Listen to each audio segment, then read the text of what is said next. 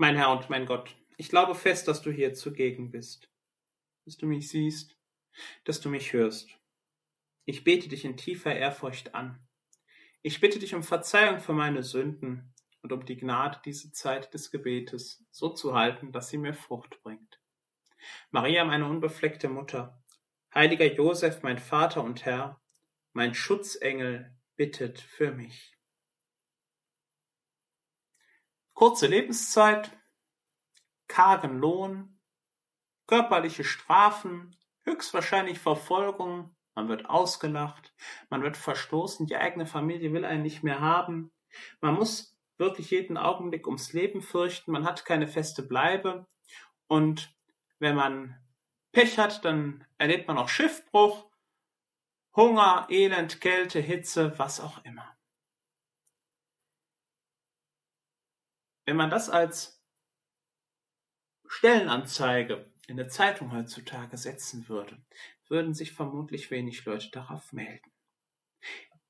Ich schätze mal, dass auch die Jünger im Abendmahlsaal nicht damit gerechnet haben, dass es das, dass das sozusagen die fühlbaren und erlebbaren Konsequenzen dessen sind, dass sie dir gefolgt sind, dass sie dir nachfolgen.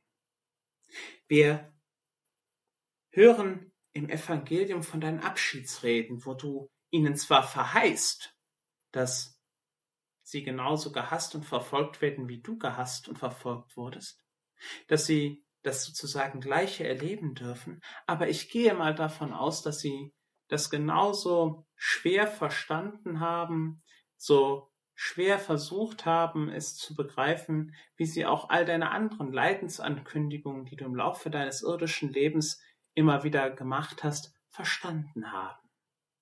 Ja, dass sie, wie wir in der Nacht im Karfreitag, vor dem Karfreitag hören, dass sie geflohen sind, dass sie Angst hatten, dass sie dich verleugnet haben, dass das alles Ausdrücke dafür sind, dass sie für dieses Leid nicht bereit waren.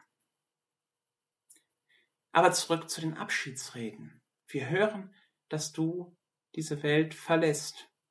Und jetzt in der Osterzeit wo wir auf Christi Himmelfahrt zugehen, hören wir das nochmal mit ganz anderen Ohren. Du verlässt diese Welt und gehst hinauf zum Vater.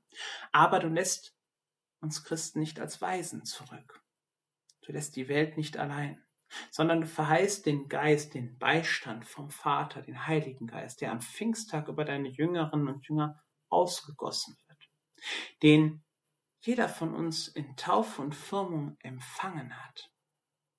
Der Geist, der diese Welt, diese Schöpfung befähigt, Antwort zu geben auf den Ruf, der durch dich an sie ergangen ist. Eine Antwort auf den Ruf zur Heiligkeit. Was für eine Größe. Wie genial. Wir dürfen Gott genauso wie du Gott Vater nennen. Wir haben einen exklusiven Zugang zu ihm. Wir dürfen ihm unmittelbar begegnen. Und wir sind gerufen, ein anderer Christus, ja Christus selbst in unserem Leben, in unserem Alltag zu werden.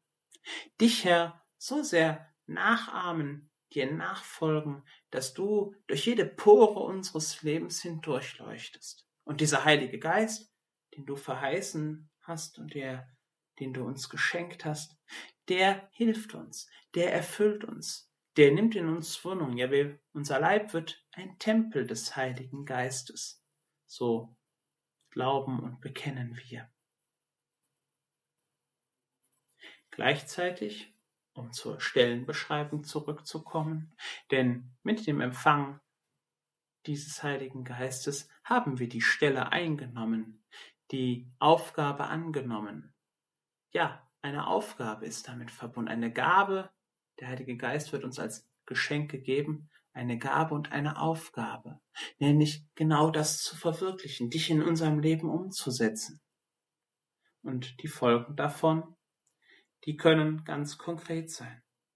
Die Jünger haben das auch schon in den ersten Jahren erlebt.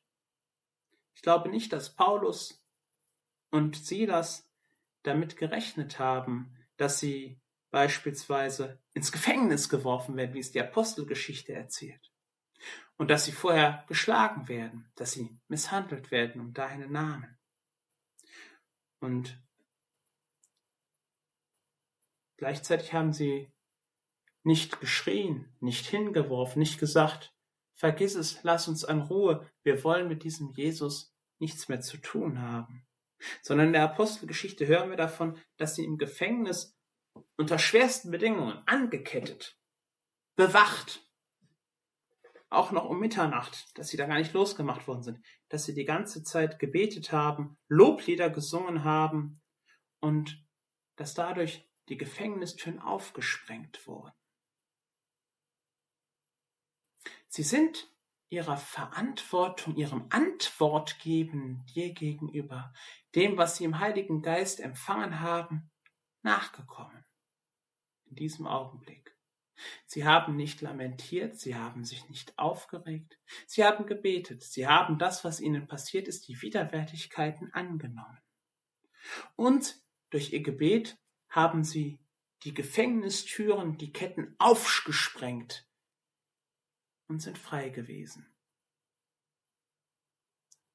Im Vertrauen darauf, dass du bei ihnen bist, im Vertrauen darauf, dass du bei ihnen bist und dass Gott sie behütet, ihnen beisteht. Ja, dass das, was ihnen da passiert, auch an Unannehmlichkeiten und Schwierigkeiten, dass auch das, Herr, von dir gewollt ist, ja, dass du sie da durchtragen wirst.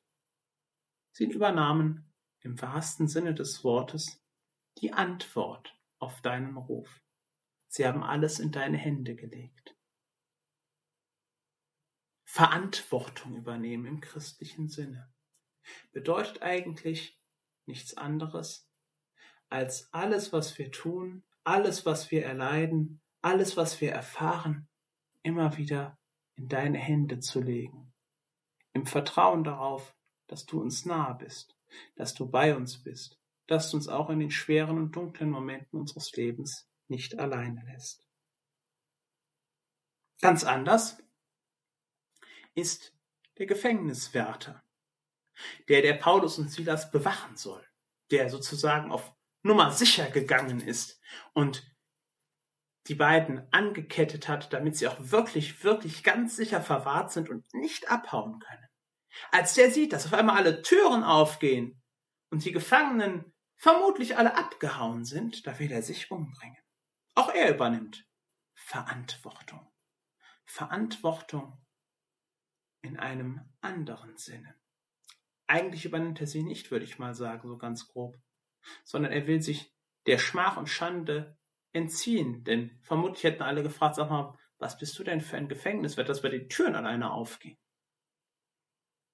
Paulus und Silas merken das und rufen ihm zu, dass sie noch da sind, dass sie da sind und dass sie nicht, wie er es erwartet hat, weggelaufen sind.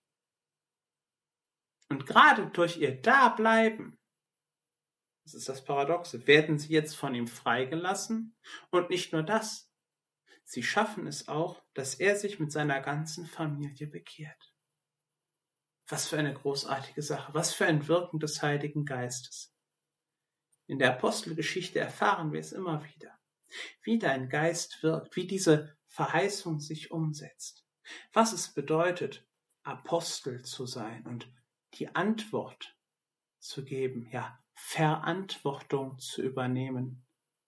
Das können wir nur, weil wir den Heiligen Geist von dir empfangen haben. Ein Moment im Leben eines Christen, der getauft ist und gefirmt wird, ist halt der Moment der Firmung. Da bekommt jeder von uns noch einmal ganz persönlich diesen Heiligen Geist zugesagt geschenkt mit der Gabe des Heiligen Geistes.